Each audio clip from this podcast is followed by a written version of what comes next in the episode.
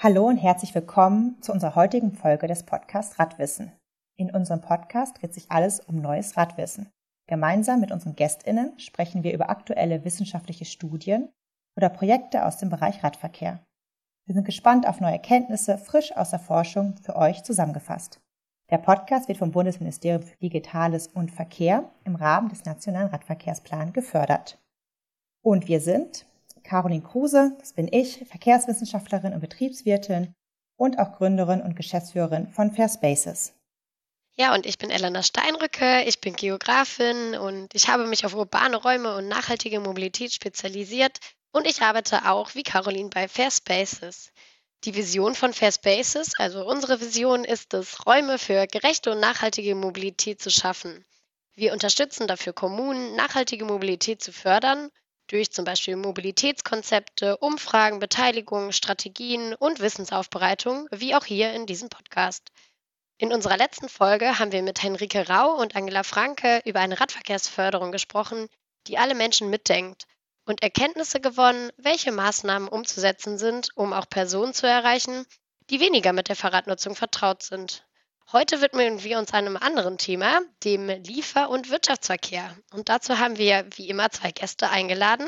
Hallo Ralf Richter, hallo Johannes Gruber. Wir freuen uns, euch heute hier zu haben. Hallo, vielen Dank für die Einladung. Hallo. Liefer- und Wirtschaftsverkehr wird und kann vor allem immer mehr mit Fahrrädern, insbesondere mit Lastenfahrrädern, durchgeführt werden. Hier beschränkt es sich nicht nur auf die Auslieferdienste von Lebensmitteln, die mittlerweile sehr stark unser Stadtbild prägen, oder FahrradkurierInnen, die es schon länger gibt, sondern es werden auch immer häufiger Lastenfahrräder für die sogenannte letzte Meile, im Englischen auch Last Mile genannt, eingesetzt, um Pakete in Wohngebiete mit dem Lastenfahrrad zu bringen. Aber auch verschiedene Betriebe nutzen das Lastenfahrrad für ihre alltägliche Arbeit, wie zum Beispiel HandwerkerInnen. Und auch darüber hinaus boomt das Thema. In den letzten Jahren wurden sehr viele Modellprojekte durchgeführt und Leitfäden entwickelt, um die Nutzung von Lastenfahrrädern in Städten zu vereinfachen. So gibt es beispielsweise Leitfäden zur Implementierung von Lastenraddepots und zur Ermittlung von Potenzialen. Darüber hinaus gibt es Förderprogramme von Bund und von vielen Kommunen in Form von Zuschüssen und Lastenradtests. Heute sprechen wir über zwei Forschungsprojekte. Einerseits sprechen wir mit Dr. Ralf Richter. Er arbeitet als Seniorwissenschaftler am Leibniz-Institut für raumbezogene Sozialforschung in Erkner in dem Forschungsfeld Ökonomie und Zivilgesellschaft. Mit Ralf sprechen wir zu dem Forschungsprojekt Stadtquartier 4.1, in dem ein flexibler Quartierhub in der Metropolregion Berlin-Brandenburg an zwei verschiedenen Standorten entwickelt und umgesetzt wurde. Ja, und hiernach wenden wir uns an Dr. Johannes Gruber. Johannes arbeitet am Deutschen Zentrum für Luft- und Raumfahrt, dem DLR, am Institut für Verkehrsforschung. Er wird uns die Ergebnisse des Projekts Ich entlaste Städte präsentieren, einem Projekt, in dem verschiedene Betriebe für einen Zeitraum von drei Monaten die Nutzung von Lastenfahrrädern für eine Gebühr von nur einem Euro am Tag testen konnten. Ja, und nun mal zu euch, Ralf und Johannes. Ja, zu Anfang stellen wir immer allen Gästinnen dieselbe Frage.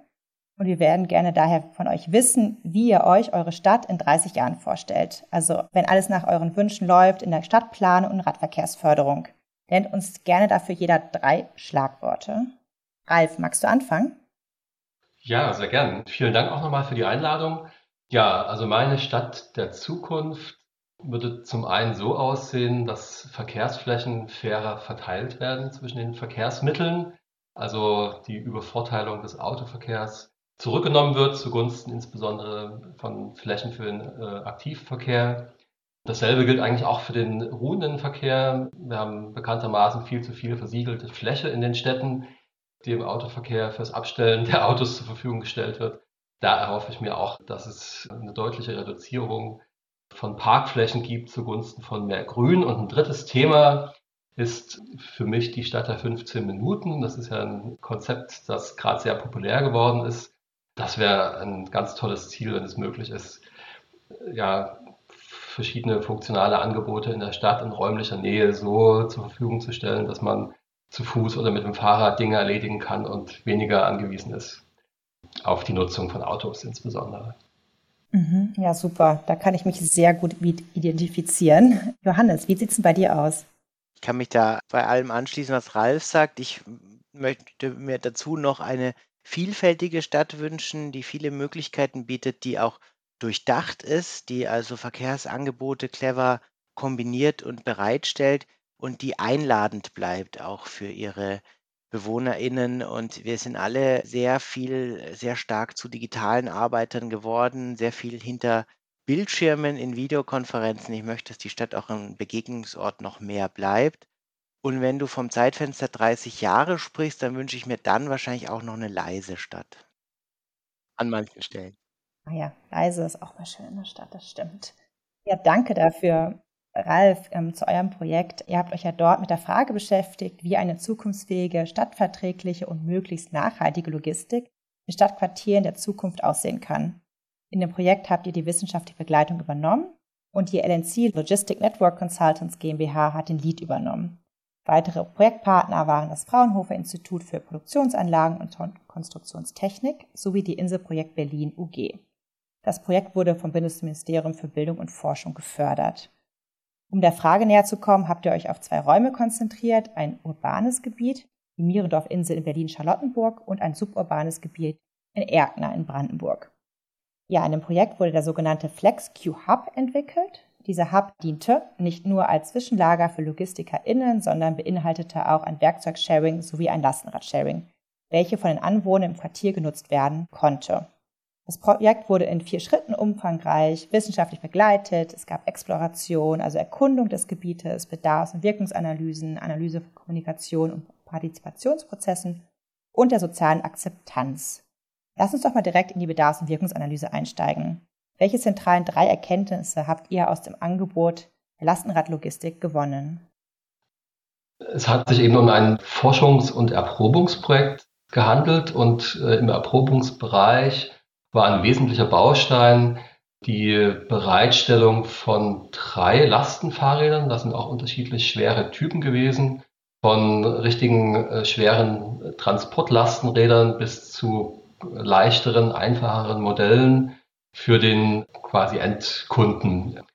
Und die schweren Lastenräder, da war natürlich die Intention, insbesondere Gewerbetreibende auf der Mierendorf-Insel anzusprechen und Use Cases zu gewinnen oder eben Gewerbetreibende, die bereit sind, ihren Pkw-Transporter mal eine Zeit lang äh, stehen zu lassen und stattdessen ihre Besorgungen eben mit dem Lastenrad zu machen. Das ist nicht so einfach gewesen, muss man im Nachhinein sagen. Wir hatten vielleicht auch ein bisschen das Pech, dass das ganze Projekt äh, in der Corona-Zeit äh, umgesetzt wurde. Da war der Zugang insgesamt zum Feld nicht so einfach. Wir hatten Use Cases, die ganz gut funktioniert haben, zum Beispiel das Verteilen von Gemüsekisten wurde im Quartier dann mit unseren Lastenrädern gemacht. Wir hatten auch einen Anbieter, Cook and Roll heißen die, die mobiles Catering anbieten, die die Lastenräder genutzt haben. Das waren unsere eifrigsten Gewerbetreibenden. Aber insgesamt war es nicht so einfach und es hat sich gezeigt, dass gerade Gewerbetreibende die Angebote vor allen Dingen dann wahrnehmen, wenn sie wirklich für sie einen Vorteil bedeuten und wenn sie ziemlich sicher sein können, dass die Räder auch verfügbar sind. Also, dass sie jetzt nicht irgendwie in Reparaturgrad sind oder vielleicht von anderen gerade ausgeliehen werden. Also das muss, das ist ein ganz wichtiger Faktor. Wir hatten die Räder auch für die Paketlogistik im Einsatz. Das hat wiederum ganz gut funktioniert, weil die Mierendorf-Insel ein sehr stark verdichtetes Gebiet ist, wo es sehr wenig Parkmöglichkeiten gibt. Und da ist bekanntermaßen die Anlieferung von Paketen, wo man das Lastenrad dann eben auch mal auf dem äh, Gehweg kurz parken kann, dann deutlich einfacher. Und das ist ein Riesenvorteil da gewesen. Also dafür ist der Einsatzzweck ziemlich gut gewesen. Und private Logistik, das war so ein drittes, ein drittes Einsatzgebiet, das hat eigentlich auch ganz gut funktioniert. Vielleicht sogar besser dann letztlich als der Einsatz bei Gewerbetreibenden. Da hatten wir eine vergleichsweise große Nachfrage bei normalen Nutzerinnen im Quartier. Okay. Du hast Gemüsekisten angesprochen. Wer hat diese Gemüsekisten verteilt? War das ein Supermarkt oder irgendwie Land wie wird? Also wie kann ich mir das vorstellen? Die wurden in ein Mikrodepot angeliefert aus dem ländlichen Brandenburg. Ich kann es aber nicht genau sagen, woher ganz genau, aber das war dann eben ein Zwischenlager. Und die letzte Meile Zustellung ist dann eben mit den Lastenrädern passiert und direkt zu Haushalten, die diese Gemüsekisten bestellen und wöchentlich eben eine Lieferung an ihre Haustür bekommen. Und das zeigt so ein Stück weit, dass es vor allem eben in Bereichen ganz gut noch funktioniert, wo Gewerbe äh, auch eine gewisse Affinität hat oder eine gewisse Nähe zum ökologischen Anspruch. Das ist ja bei der ökologischen Landwirtschaft oder Ernährung dann auch naheliegend. Ja, Ralf, ihr habt euch angesehen, welche Methoden der Kommunikation und Partizipation in den beiden Gebieten genau durchgeführt wurden. Was habt ihr denn da genau gemacht?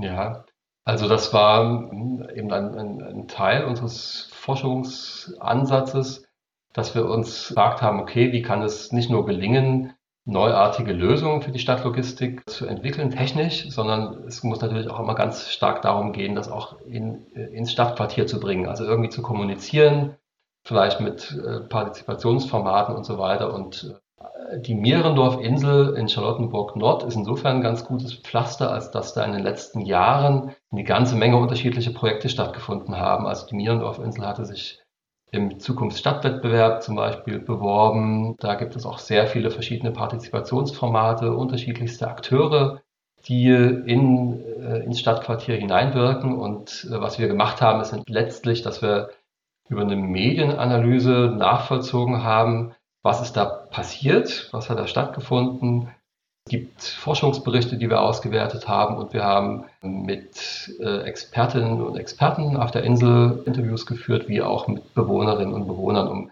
so ein Stück weit Anspruch und Wirklichkeit auch gegenüberstellen zu können. Also zu schauen, was sollte da gemacht werden und wie viel ist von diesen Projekten und der Kommunikation aus den Projekten dann auch wirklich angekommen. Und habt ihr das zeitgleich durchgeführt oder war das zum Teil auch vorher oder danach? Also wie war da die zeitliche Einstufung? Das würde mich jetzt noch interessieren. Na, eigentlich ist das eine Ex-Post-Analyse. Also wir haben nachvollzogen, was eben in den letzten Jahren da passiert ist. Deswegen ist so eine Medienanalyse ganz gut. Da kann man ziemlich gut rekonstruieren, zeitlich auch, was ist wann wie passiert. Meistens hinterlässt es ja auch irgendwie kommunikative Spuren in Medien oder in der Presse. Was man natürlich findet, ist, es gibt sehr, sehr viele Projekte, aber es gibt auch einen großen Anteil an Bewohnerinnen, gerade im städtischen Raum, die davon überhaupt nichts mitbekommen. Also es gibt dieses Konzept der nachhaltigen Mierendorfinsel, mit dem sich das Quartier im eben Zukunftsstadtwettbewerb beworben hat. Und das kannte etwa jeder dritte Bewohner, obwohl das ein Projekt ist, das über mehrere Jahre gelaufen ist. Daran sieht man aber auch, wir, wir sind hier in einem großstädtischen Umfeld. Es gibt sehr viel Fluktuation es gibt sehr vergleichsweise wenige, ich sage jetzt mal, lokale Mainstream-Medien, über die solche Projekte auch ins Stadtquartier kommuniziert werden können. Und deswegen kommt dann manchmal nicht so viel an, wie zum Beispiel im suburbanen Raum, wo wir parallel geforscht haben. Ja, das würde mich jetzt als nächstes interessieren, ob es Unterschiede eben gab bei den Partizipationsprozessen ähm, zwischen den beiden Gebieten Du sagtest ja jetzt gerade, dass im suburbanen Raum kommt dann mehr an bei den Die sind Menschen? besser informiert, genau. Da gibt es aber auch ganz klassische Medien, die, also die Märkische Oder-Zeitung, also eine große Tageszeitung, die auch einen großen Lokalteil hat, über die sich viele informieren. Also über sehr viele klassische Medien, Printmedien, 50 Prozent werden da, oder jeder zweite Befragte nutzt die regelmäßig in Erkner während es auf der Mierendorf-Insel so um die 20 Prozent nur sind. Ja? Also da hat man schon einen sehr großen Unterschied. Die wissen viel mehr Bescheid über das, was vor Ort passiert, die Leute in, in Erkner, also im suburbanen Raum. Was wir allerdings finden, ist, dass auf der Mierendorf-Insel mehr direkte Partizipation passiert, also mehr Formate, wo direkt ins Quartier hineingewirkt wird, sei es Informationsveranstaltungen, oder auch Werkstätten, Workshops, besonders in der Vor-Corona-Zeit ist da, hat da viel stattgefunden und das sieht man dann auch. Also da gibt es einen größeren Anteil von Befragten, die daran auch teilnehmen. Während in Erkner hat man mehr so, so eine einseitige Kommunikation. Also da wird was informiert, aber es passiert wenig Interaktion in der, in der Partizipation. Wenn du das jetzt mal so zusammenfassen würdest, also was ist so die Erkenntnis daraus für Partizipationsprozesse im äh, suburbanen beziehungsweise eher ländlichen Raum und in der Stadt? Sollte ich da verschiedene Ansätze fahren und ja, gibt es vielleicht irgendwie Do's und Don'ts, was du nochmal machen würdest oder was eher nicht? Also prinzipiell zeigt sich, dass bei der Partizipation von Stadtentwicklungs- oder Mobilitätsprozessen oder Projekten es immer total wichtig ist, aktiv die Leute zu adressieren. Also wenn man jetzt Beteiligungsformat, es gibt ja auch verpflichtende Beteiligungsformate, da finden wir halt in den Interviews oft auch ein bisschen so eine, so eine Klage von Leuten aus der Administration. Da kommen dann kaum Leute und sie machen sich total viel Mühe und sind enttäuscht, dass es so wenig Anklang findet. Also man muss schon wirklich dahin gehen, wo die Leute sind. Beispielsweise wurde dann in Erkner anlässlich des Tages der Städtebauförderung so ein Spaziergang angeboten und der ist wohl total gut angenommen worden. Es kamen sehr viele Leute, also wo man auch aktiv miteinander ins Gespräch kommt und sich konkrete Orte, wo es Veränderungen im Stadtgebiet gibt, dann auch anschaut. Das funktioniert eben gut. Und daran sieht man, man muss aktiv auf die Leute zugehen und man muss auch zeigen, dass es jetzt nicht bloß so eine Feigenblatt-Bürgerbeteiligung ist. Also gerade im suburbanen Raum, das ist vielleicht auch noch ein Unterschied, das sind Leute natürlich, die oft weitere Wege zum Arbeitspendeln haben und für Partizipationsangebote meistens nur am Wochenende, prädestiniert ist dann so ein Samstagvormittag, überhaupt erreichbar sind. Das ist dann vielleicht in der Stadt noch ein bisschen anders, wo man auch irgendwie abends in der Woche nochmal an so einem Beteiligungsformat teilnehmen könnte. Das ist auch so unsere Erfahrung, so aus ja, mehreren Jahren der Arbeit für Kommunen, und deswegen ist bei uns auch so, wir gehen dann dorthin, wo die Menschen sind. Also ne, sei es vor der Schule, Supermärkte, Wochenmärkte. Und ich finde es ja im suburbanen Raum, das ist vielleicht auch nochmal anders als im urbanen Raum, aber auch im urbanen Raum hat man es schon auch so, dass häufig die ähnlichen Menschen dann wieder zu diesen Workshops kommen, wenn die ausgeschrieben sind. Also es lohnt, finde ich, auch dort, dorthin zu gehen, wo sie sind und nicht zu erwarten, dass Personen, die schon irgendwie sehr vollen Tag haben, irgendwie sich da auch noch bemühen können oder aber auch denken, dass es was bringt. Also das ist ja, glaube ich, auch dieses, ähm, dieses Empowerment, dass man einfach dann dorthin geht, wo sie sind. Ja, Ralf, besonders gut haben sich ja auch die Haushaltsbefragungen zur Bekanntmachung des Angebotes erwiesen. Warum hat das denn deiner Meinung nach so gut funktioniert? Wir hatten ja so einen Multi- oder Mixed Methods Ansatz, genau eben unter anderem aus dieser standardisierten Haushaltsbefragung, aber wir haben eben auch Interviews geführt, Medienanalysen gemacht, das hatte ich vorhin schon gesagt.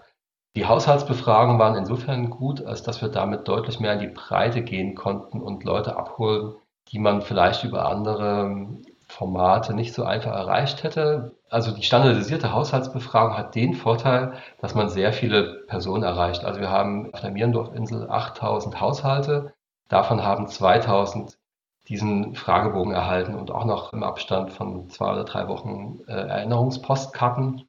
Und darüber haben wir dann halt auch Rückmeldungen von Personen bekommen, die üblicherweise vielleicht auch Partizipationsangebote im Stadtraum nicht wahrgenommen hätten. Also wir hatten dann schon die Erwartung, und es hat sich, glaube ich, ein Stück weit auch gezeigt, äh, Rückmeldungen zu bekommen, Einstellungen, Einschätzungen von Leuten, die sonst nicht so, nicht so oft gehört werden. Und, und der zweite Aspekt, der sich bezahlt gemacht hat bei, den, bei der Haushaltsbefragung, ist, wir wollten natürlich schon einerseits die Meinungen und Sichtweisen der Menschen im Quartier erhalten, aber es ist letztlich auch ein Kanal gewesen, um unser Projekt, unsere Forschungsinteresse und die Angebote ein Stück weit auch bekannt zu machen. Darüber haben dann sehr viele auch in weiten Erhebungsgebieten überhaupt, glaube ich, erstmal erfahren, dass wir äh, dieses FlexQ-Hub, also diese Anbieter auf eine Paketstation und das Lastenrad-Sharing in den Quartieren anbieten.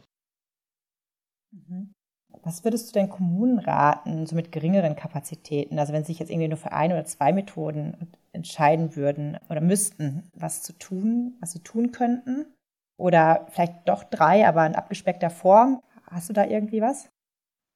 Das Wort, was mir vorhin nicht einfiel, ist repräsentativ. Also uns ging es eben sehr stark darum, über eine Zufallsauswahl zu garantieren, dass die Ergebnisse, die wir äh, sammeln und analysieren, schon auch verallgemeinerbar sind für Stadtquartier. Und das ist vielleicht ein Ansatz, den eine Kommune nicht so einfach umsetzen kann, weil das auch einen ziemlich großen Zeitaufwand bedeutet oder finanziellen Aufwand. Was aber, glaube ich, gemacht werden kann, und das passt ein bisschen zu dieser aktiven Partizipation, ist an neuralgischen Punkten in der Stadt, was ich, wo vielleicht auch irgendwie eine verkehrliche Problemsituation ist, sich hinzustellen mit so einem kleinen Stand und Passanten zum Beispiel zu befragen. Also Nutzerinnen und Nutzer im Verkehrsraum, die da tagtäglich beispielsweise unterwegs sind. Das ist eine Möglichkeit, wo man auch als Stadtverwaltung mit einfachen Mitteln direkt auf die Leute zugehen kann. Ja, nun zu dir, Johannes. In dem Projekt Ich entlaste Städte habt ihr als Institut für Verkehrsforschung im Deutschen Zentrum für Luft- und Raumfahrt, also dem DLR, von 2017 bis 2020 einen Lastenradtest unter Firmen und öffentlichen Einrichtungen durchgeführt. Die Institutionen konnten aus 23 verschiedenen Lastenradmodellen auswählen und eines davon drei Monate testen.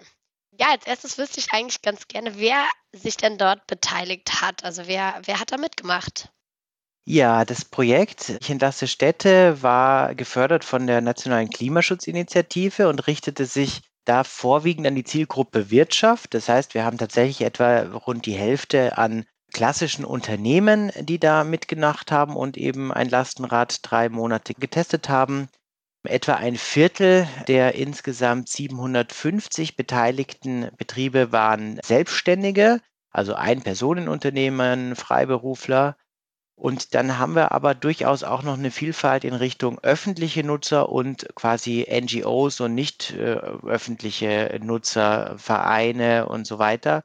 Die teilen sich das, das vierte Viertel. Also kommunale Betriebe, aber auch ähm, ja, kirchliche äh, und ja, sonstige gemeinnützige Betriebe.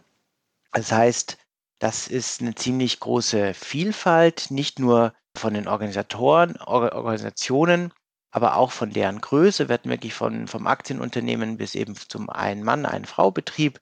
Wir hatten auch, obwohl das Projekt äh, Ich entlaste Städte heißt, tatsächlich ein hohes Interesse auch an kleinen Städten, an Landgemeinden. So konnten wir eigentlich bundesweit wirklich das ja, Interesse der Wirtschaft einsammeln und dort eben ein großes Testangebot bereitstellen. Ja, und was für Fahrzeuge wurden da genutzt? Also gibt es welche, die irgendwie besonders beliebt waren von euren 23 verschiedenen Modellen? Ja, wir wollten damals, ist ja schon ein paar Jährchen her, eine große Vielfalt anbieten. Deswegen hat es sich auch zum Schluss eben auf 23 Modelle summiert, aller Bauformen, also vom kleinen Bäckerrad über wendige Long Johns, die natürlich gerade bei, sage ich mal, eher Kurier- oder logistikorientierten Betrieben äh, beliebt sind. Also das Bullet ist in der Szene sicher sehr bekannt. Aber eben auch kleinere Dreiräder, so vom Typ Christiania, aber natürlich auch große Schwerlastfahrräder, äh, wie das Radkutsche Musketier oder das Springbike. Ähm, interessant, als wir die Räder angeschafft haben 2018 für dieses Projekt, das waren, da waren die größten Räder alles auch noch drei Räder, bis auf ganz wenige Ausnahmen. In der Zwischenzeit haben sich einige Modelle auch weiterentwickelt, gibt auch vierrädrige Varianten des EAV zum Beispiel oder Mobea. Ähm, das heißt, diese Sparte der Schwerlasträder hat sich auch durch eine zwischenzeitliche Förderung nur für diese Modelle sicher noch weiterentwickelt und auch grundsätzlich ähm, haben sich viele Modelle verbessert äh, in der Zwischenzeit. Das ist, ähm, da gibt es durchaus eine Belebung. Ja, insgesamt hatten wir ähm, über 150 Lastenräder im Fuhrpark und konnten die dann eben insgesamt 750 Betrieben bereitstellen. Hm, und weißt du, was denn ja genau die Einsatzzwecke waren von den Betrieben? Das ist auch sehr breit gemischt. Wenn wir es versuchen, auf ganz sozusagen schwarz und weiß runterzubrechen, haben wir mal geguckt, wo sind eigentlich vorrangig Zwecke der Güterbeförderung im Vordergrund, also wirklich logistische Zwecke, Auslieferung und so weiter. Und wo sind eher vielleicht, ist eher die Dienstleistung am Zielort im Vordergrund. Und da ist die Tendenz so etwa 40 Prozent Logistik, 60 Prozent Dienstleistung, wozu auch natürlich Handwerk gehört oder sonstiges. Das heißt, das ist vielleicht das Erstaunliche, dass das gerade in diesen Bereichen, also Schreiner, sonstige Handwerker oder auch ja, Agenturen oder auch Dienstleister, Gebäudedienstleister, Facility Management, Grünflächen, vielleicht ein größeres oder auf jeden Fall ein großes Potenzial auch ist, jenseits oder neben den klassischen Paketdiensten oder sonstigen ja, Öko-Ausliefer, Ökokisten-Auslieferbetriebe oder anderen, die wirklich das nur als reines Transportmittel nutzen. Gibt es auch so einen Einsatzzweck, wo du sagst, oh, das hat uns total überrascht, das war irgendwas richtig Besonderes, äh, damit hattet ihr nicht gerechnet vorher, also von einem Betrieb? Das ist so, so bunt, wie, wie man sich vorstellen kann. Wir haben eine Kirchengemeinde, eine Imkerei, Aber ich habe mich besonders auch gefreut über, sage ich mal, ganz hemdsärmelige Berufe, wenn man sie so nennen darf. Also wirklich der Elektrotechniker oder die Schornsteinfegerin. Also wo wirklich man sagt, es ist jetzt nicht nur ein, sage ich mal, verkopftes Instrument, was entweder wir als Wissenschaftler erforschen wollen oder was vielleicht, sage ich mal, eine ganz kleine Nische an Verkehrsteilnehmern nutzen möchte, sondern das ist wirklich in der Breite angekommen.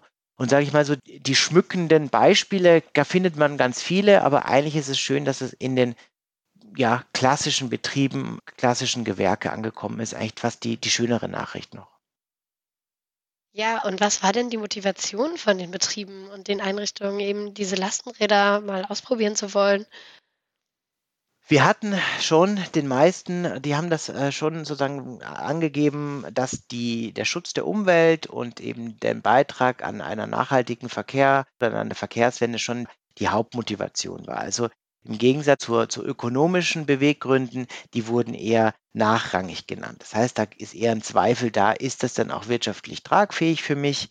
Denn wenn ich auf ein Lastenrad umsteige, werde ich selten sofort das konventionelle Fahrzeug abschaffen können. Das heißt, da sind die Unternehmen durchaus realistisch reingegangen, dass es durchaus wirtschaftliche Potenziale haben kann, sei dahingestellt, aber die Motivation teilzunehmen war Umweltschutz in erster Linie und nicht weit danach sind so Imagegründe. Also wir wollen in unserer Branche ein Vorbild sein. Wir wollen zeigen, dass es auch anders geht, neben der Motivation von Mitarbeitenden und auch irgendwie hier an so einer, ja, gesundheitliche Vorteile auch vielleicht für den Mitarbeiter zu schöpfen, sind eben solche weichen Vorteile auch oft genannt worden. Und gab es auch Betriebe, welche das Lastenfahrrad in der Zeit irgendwie kaum genutzt haben? Und wenn ja, weißt du warum? Ja, das hat sich gezeigt, dass das Lastenfahrrad nicht für alle Unternehmen eine Lösung ist, für alle Probleme und für alle Zwecke. Wir haben etwa jeden fünften der Teilnehmenden gesehen, der etwa in diesen drei Monaten Testzeit weniger als 50 Kilometer gefahren ist oder auch den Test abgebrochen hat. Also so ein Anteil von etwa einem Fünftel. Da gibt es ganz vielfältige Gründe.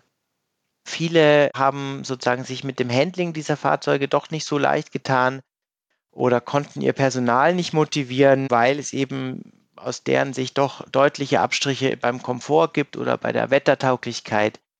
Gelegentlich gab es auch Mängel am Fahrzeug oder wir konnten die nicht rechtzeitig über Servicepartner reparieren, weil auch das eine Dienstleistungsstruktur ist, sozusagen dieser After-Sales-Markt, den es eigentlich noch nicht gibt dass es eben qualitativ hochwertige Wartungsdienstleistungen gibt, was natürlich dann auch wieder ein Learning ist, dass es eben so etwas auch braucht, gerade um in Konkurrenz zu konventionellen Transportern zum Beispiel zu treten, die einfach super taugliche und komfortable Nutzungs- und Wartungsverträge zum Beispiel bieten.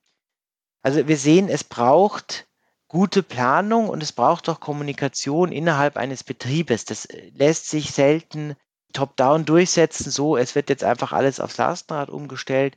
Und wenn das aber passiert, dann lassen sich, haben wir auch gesehen, wenn man mehr ins Detail geht, dann kann man bei ganz vielen Unternehmen auch Sorgen und Ängste ausräumen oder vielleicht auch Fehleinschätzungen, was Handling oder das Gefühl der Verkehrssicherheit oder der erlebte Komfort oder die Wettertauglichkeit, da lassen sich viele dieser vermeintlichen Hemmnisse auch ausräumen oder zumindest das Wissen verbessern. Das heißt, es lohnt sich auch weiter tiefer reinzugehen mit diesen Unternehmen und beispielsweise Leitfäden zu entwickeln, die dann wiederum anderen Unternehmen ein Vorbild sein können, dass die dann schon, sage ich mal, besser gerüstet in die eigene Nutzung von Lastenfahrrädern übergehen können. Mhm, okay, ja, kommen wir mal zu den anderen Betrieben, denen es denn gut gefallen hat, diese Lastenräder zu nutzen. Wie waren da die Erfahrungen? Also was habt ihr mitbekommen von den Betrieben? Ja, wir haben zum Schluss gefragt, wie hat es euch denn gefallen? Etwas wissenschaftlicher formuliert, aber man könnte sagen, zwei Drittel hat es eben gut bis sehr gut insgesamt gefallen, beziehungsweise äh, sehen die Tauglichkeit eines Lastenfahrrads generell für ihre Transportbedürfnisse als gut bis sehr gut. Die Zufriedenheit mit dem konkret getesteten Modell war geringer ausgeprägt.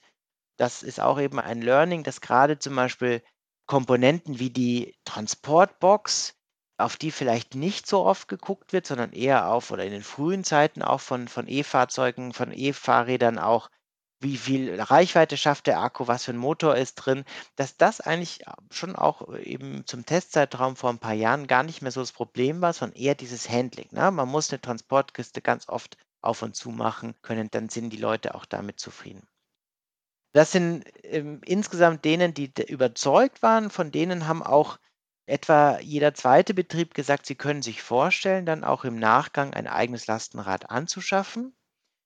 Wir haben den Betrieben ganz absichtlich nicht die Möglichkeit gegeben, das Testfahrzeug direkt zu übernehmen, weil wir gucken und messen wollten, wer entscheidet sich denn nach den Erfahrungen dieser drei Monate tatsächlich zum Test. Und das waren dann im Endeffekt etwa ein Drittel der Teilnehmer, die dann also wirklich ein eigenes Fahrrad angeschafft haben. Zum Kauf meinst du? Wer entscheidet sich zum Kauf? Genau. Ja, gab es denn noch weitere Effekte, also irgendwie positive oder negative, die ihr noch erheben konntet in dem Test? Ja, also wir haben viel Input für die Forschung gesammelt zu einem bislang echt eher unbekannten Verkehrsmittel. Da haben wir auch eine Infrastruktur des DLR eingesetzt, das Moving Lab, wo wir ja GPS-Trackings durchgeführt haben und dazu immer Fragen auch via App gestellt haben. So konnten wir beispielsweise fahrtspezifisch berechnen, welches Verkehrsmittel denn jetzt durch die aktuelle Lastenradfahrt ersetzt wurde und fanden heraus, dass tatsächlich zwei von drei der Fahrten und auch in Summe annähernd zwei von drei der gefahrenen Kilometer, also der Fahrleistung, tatsächlich sonst verbrennungsmotorisch zurückgelegt worden wäre. Also wirklich auch reell treibhausgasemissionsmindernd eingesetzt wurde. Was war noch positiv? Eben das Lernen unter Peers, das Vorbild sein, also sozusagen Vorbild sein zu wollen. Viele Firmen haben auch über die Hilfe von zum Beispiel IHKs und andere Multiplikatoren sind, sage ich mal, aufgestiegen, haben das äh, mitgenommen und selber Lastenräder angeschafft. Also wir haben hier durchaus äh, anregen können, eine Verstetigung dieses Themas. Vielleicht noch ein Aspekt, den äh, ganz grundsätzlich uns zurückgemeldet wurde, viel Zuspruch gab es für vor allem die operativen Vorteile des Lastenrades, aber auch die weichen Faktoren. Was meine ich mit den operativen Vorteilen? Das ist vor allem die Flexibilität, auch vor allem bei der Parkplatzsuche und bei der direkten Erreichbarkeit der Zielorte. Das ist eigentlich der Aspekt, der für die Unternehmen fast der entscheidendste war.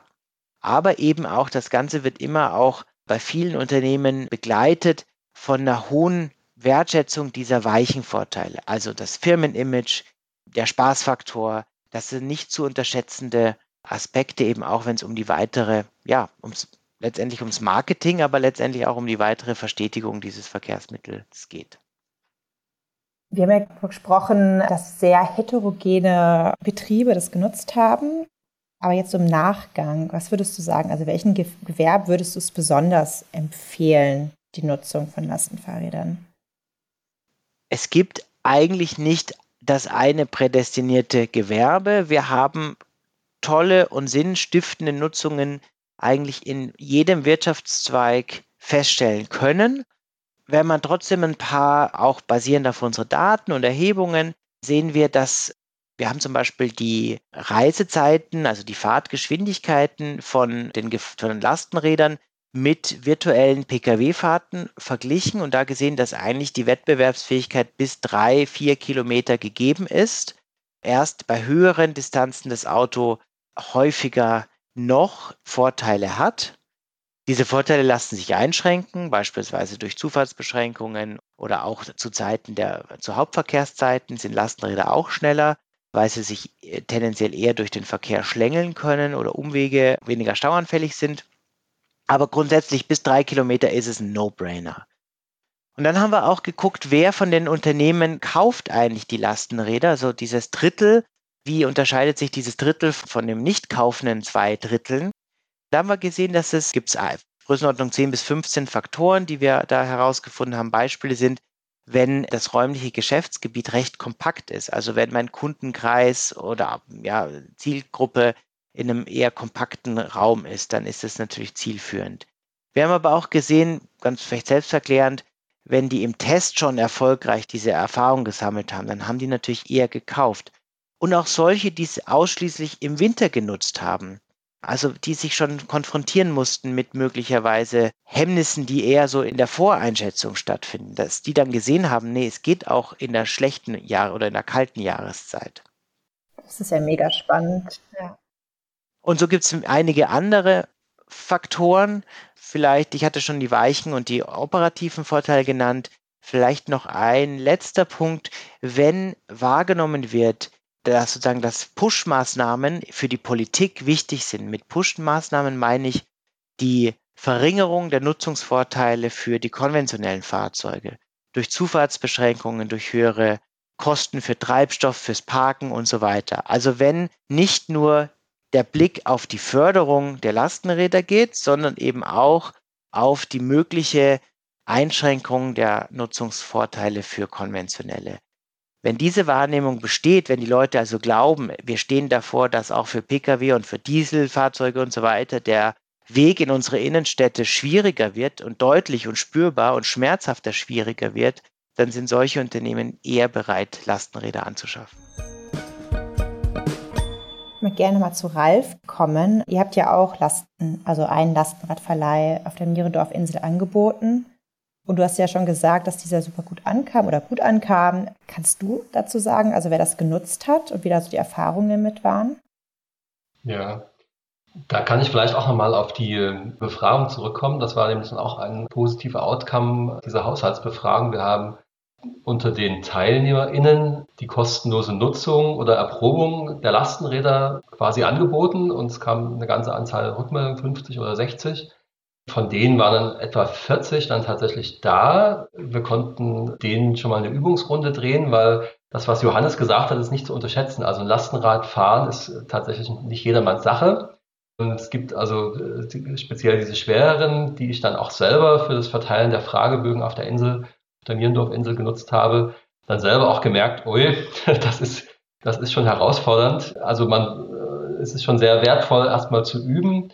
Und da war jetzt unsere Hoffnung auch, eine ganze Anzahl Leute auf der Insel erstmal über diese Übungsstunden so ein bisschen ja, anfüttern zu können. Und äh, in Berlin gibt es ja noch andere Möglichkeiten, Lotte Kommunal und noch andere Anbieter, wo dann, ja, wo man hoffen kann, dass die Nutzerinnen und Nutzer das dann auch privat immer mal in Anspruch nehmen und die, die Nutzungsmotive das war ganz unterschiedlich. Es gab Leute, die haben irgendwie ein Picknick im Park gemacht oder eine kleine Feier im Park und haben darüber Getränkekisten irgendwie transportiert. Es gab einige, die die Räder für Entrümpelungen genutzt haben, wo, wo sie mal irgendwie Sachen, sperrige Sachen zum Wertstoffhof gebracht haben oder vom Baumarkt eine Farbeimer nach Hause transportiert haben. Also ganz unterschiedliche Anwendungsfelder. Oder es gibt da ausgedehnte Gartenkolonien, wo Leute mit, mit dem Lastenrad irgendwie äh, Werkzeuge zu ihrem Kleingarten gefahren haben. Also solche Dinge haben da eine Rolle gespielt. Ja, Johannes, ihr habt ja ein Nachfolgeprojekt just gestartet. Du hattest mich noch gebeten, etwas dazu sagen zu dürfen. Erzähl uns gerne von dem Projekt. Ja, äh, vielen Dank. Ja, wir haben auch das Projekt jetzt Ich entlasse Städte 2 und das richtet sich ebenfalls wieder an Unternehmen, die aber noch stärker von uns, noch detaillierter begleitet werden, nämlich über zwölf Monate Lastenräder zu testen und auch nicht nur wie beim ersten Mal ein Lastenrad, sondern wir wollen uns jetzt eigentlich wünschen oder wir wünschen uns oder wir zielen ab, mit den Unternehmen drei oder mehr Lastenräder und neuerdings auch Light Electric Vehicles, also Leichtelektrofahrzeuge, zu testen, um zu gucken, wie können die wirklich langfristig in den Fuhrpark eingebettet werden. Das heißt, wir sind und auf der Suche auch nach Unternehmen, die sich auf lastenradtest.de bewerben können erstmal, um mit uns diese Reise zu machen und zu gucken, wie weit kann denn wirklich diese Fuhrparkintegration von Lastenrädern vorangetrieben werden, was sind realistische Ziele und wie eignen sich auch die Erfahrungen einzelner Betriebe noch stärker als Blaupause dann für ihre Branche. Das heißt, nicht nur die insgesamt 30 Unternehmen, die teilnehmen können, sondern vor allem auch bis zu 500 kommunale Vertreter und Verbände und Vereine wollen wir mit Kommunikation und Handreichungen dann bedienen, um dann sozusagen bei ihren lokalen Firmen oder auch bei sich selbst als Kommune tätig zu werden und hier das Thema voranzubringen. Johannes, für alle diejenigen, die es nicht wissen, kannst du kurz sagen, was sind Light Electric Vehicles? Das sind ja eben leicht Elektrofahrzeuge, das ist eine eigene Fahrzeugkategorie. Da gibt es die L-Fahrzeugklasse, da gibt es unterschiedliche, also es kann vom, da fallen auch zum Beispiel die Elektroscooter darunter, aber auch eben bei, was wir meinen, sind eher vierrädrige kleine Pritschenfahrzeuge, Elektro-Pritschenfahrzeuge oder Containerfahrzeuge, also Kleinelektromobile. Letztendlich eine Mittelkategorie zwischen den größten Lastenrädern und den kleinsten konventionellen dreieinhalb Tonner Nutzfahrzeugen. Okay. Ja, spannend. Also wenn ihr das jetzt hört und Interesse daran habt, dann könnt ihr euch dafür noch bewerben, daran teilzunehmen. Und das verlinken wir euch natürlich gerne in unseren Show Notes. Nun noch einmal kurz zu einer kleinen Zusammenfassung. Wie kann eine zukunftsfähige, nachhaltige Stadtlogistik aussehen? Das hat Ralf in dem Projekt Stadtquartier 4.1 untersucht. Ihr habt dort einen flexiblen Quartiershub entwickelt und diesen in zwei Gebieten, einmal im städtischen und einmal im suburbanen Raum, erprobt. Der sogenannte Flex-Q-Hub erfüllte verschiedene Funktionen. Er diente als Zwischenlager für LogistikerInnen, zudem gab es ein Lastenrad-Sharing, welches Anwohnende sowie Gewerbetreibende nutzen konnten. Neben der technischen Umsetzung habt ihr auch die Partizipations- und Kommunikationsprozesse untersucht. Die Bevölkerung einzubinden ist besonders wichtig, um die Bedürfnisse verschiedener AkteurInnen zu erfahren und Lösungen auch entsprechend entwickeln zu können. Gleichzeitig erfahren durch Kommunikation und Beteiligung auch mehr Menschen von dem FlexQ Hub und so können insgesamt mehr Menschen mit den Lastenrädern erreicht werden. Was ich besonders spannend fand, ist, dass es Unterschiede gab, welche Beteiligungsprozesse in der Stadt und welche im suburbanen Raum gut funktionieren. Das sollten wir auf jeden Fall mitnehmen. Generell ist es bei der Beteiligung natürlich immer am besten, direkt dorthin zu gehen, wo die Menschen sind und diese einfach direkt anzusprechen, zum Beispiel vor dem Supermarkt. Nun zu Johannes und zu dem Lastenradtest. Ich entlaste Städte. Ähm, es war sehr heterogen, sehr viele unterschiedliche Arten von Firmen und Personen haben daran teilgenommen. In großen Städten wurde getestet, sowie auch in kleinen, in kleinen Betrieben, sowie auch in großen Aktiengesellschaften. 60 Prozent kamen so aus den Dienstleistungen, ähm, also es war das Handwerk dabei, es waren SchreinerInnen, SchornsteinfegerInnen, Agenturen, Facility Manager oder auch die Imkerei. Hauptmotivation war häufig tatsächlich die Verkehrswende und der Umweltschutz, aber auch ähm, ja aus Imagegründen wurde sich dafür entschieden und den gesundheitlichen Vorteilen für die Mitarbeitenden. Was spannend war, war zu sehen, dass ein Drittel der ähm, Betriebe, die es getestet haben, nachher auch das Lastenrad dann ähm, sich eins gekauft haben. Das ist interessant aufgrund dessen, dass halt die auch im Winter getestet haben. Ähm, an sich wurden sonst zwei Drittel ähm, von Wegen und Kilometern ersetzt, also wirklich eine ähm, klasse Nummer, meiner Meinung nach, für so einen ersten Test. Und ja, es wurde gesehen, dass eine gute Planung und eine gute Kommunikation super wichtig ist. Ähm, und ja, jetzt sind wir gespannt, was bei dem Lastenradtest 2.0 folgen wird. Letzte Frage noch an euch. Was empfiehlt ihr denn Kommunen oder auch Betrieben oder der Politik allgemein, die sich für das Thema Liefer- und Wirtschaftsverkehr mit dem Lastenfahrrad interessieren und ja, diesen Bereich fördern möchten oder auch selbst einsetzen möchten? Ralf, magst du anfangen? Ja, ich kann da jetzt vielleicht nur eingeschränkte Empfehlungen geben, weil wir in einem speziellen Setting unterwegs waren und also unsere Erfahrung ist, dass es sich vor allen Dingen in Bereichen gut einsetzen lässt, wo die Entfernungen jetzt nicht so sehr groß sind. Also wenn ich jetzt den innerstädtischen Bereich äh, vergleiche, in dem wir unterwegs waren, und, und den suburbanen Bereich, sind die Strecken im suburbanen Raum dann schon so, dass es vielleicht nicht mehr so oft auszahlt. Im innerstädtischen Bereich haben wir auch einen großen Vorteil eben durch die Möglichkeit, Lastenräder eben auf Gehwegen auch zumindest kurzzeitig abzustellen. Da gibt es ja große Parkplatznot. Also wir haben sozusagen gesehen, dass es sich schon auch produktiv bezahlt machen muss für Unternehmen und sie sicherlich auch schauen sollten, okay, was haben wir für Mitarbeiter? Es werden sicherlich auch nicht alle Mitarbeiter bereit sein, äh, sich auf so ein Lastenrad zu setzen. Aber wir würden empfehlen, es zu versuchen, gerade in größeren, vielleicht auch in Kommunen, und es gibt sicherlich immer eine Anzahl an Kolleginnen und Kollegen, die da großen Spaß auch dran haben, sich auf ein Lastenrad zu setzen und in der Stadt unterwegs zu sein. Vielleicht noch ein Punkt, der uns aufgefallen ist. Es wird sehr stark immer auf das Thema Lastenrad orientiert. Aber es gibt natürlich auch etablierte, klassische Lösungen mit Fahrradanhängern. Das ist was, was dann manchmal vielleicht ein bisschen unterbelichtet ist und was auch durchaus Flexibilitätsvorteile haben kann, ne? wenn ich an das Abstellen und das Abkoppeln des Anhängers denke. Also das ist, das ist etwas, was vielleicht in der Diskussion um Lastenräder als Mittel der Stadtlogistik vielleicht auch nicht ganz untergehen sollte. Ja, also eine der Empfehlungen, die wir aus dem Projekt gezogen haben, gerade auch an die Bundesregierung, die ist eigentlich jetzt schon wirksam. Wir haben nämlich gesehen, dass einer der Hauptgründe des, der Nichtnutzung von Lastenrädern einfach doch auch auf die Wirtschaftlichkeit bezogen ist und auf die hohen Anschaffungskosten, die dann doch abschreckend waren.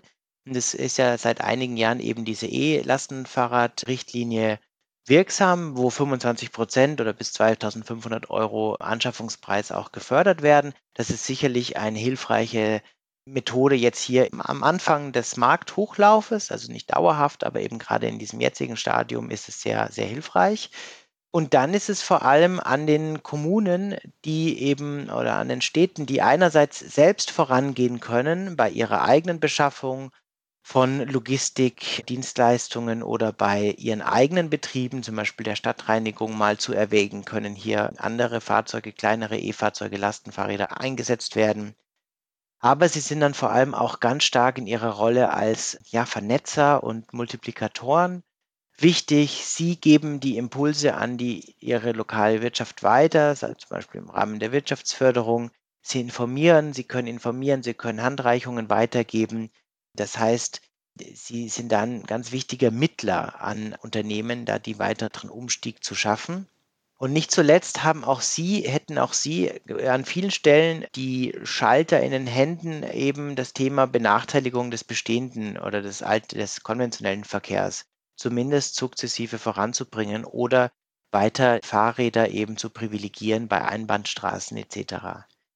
Ganz zum Schluss möchte ich aber nicht nur an die öffentliche Hand appellieren, sondern auch, was wir gelernt haben, ist, dass eben auch die Industrie, die Fahrradwirtschaft gefragt ist, dass eben die Wachstumszahlen, die jetzt durchaus zu sehen sind für den Absatz von Lastenfahrrädern, ja vielleicht auch eine gute Motivation ist, hier noch weiter an der Professionalisierung der Komponenten zu arbeiten, vielleicht auch neue Akteure mit aufzunehmen aus erstmal fahrradfernen Industrien, mehr Hightech oder auch mehr noch stabilere Produkte einzubetten, Digitalisierung und ganz wichtig, eben hatte ich vorhin schon erwähnt, eben diese Wartungsdienstleistungen. Das ist etwas, was ganz dringend benötigt wird, dass wir hier eine gute auch Ausbildung in diesen Bereichen haben, aber eben auch eine gute Abdeckung mit Serviceangeboten, damit eben Firmen sich auch auf ihr Lastenrad verlassen können, auch wenn mal was kaputt ist, dass es dann bald wieder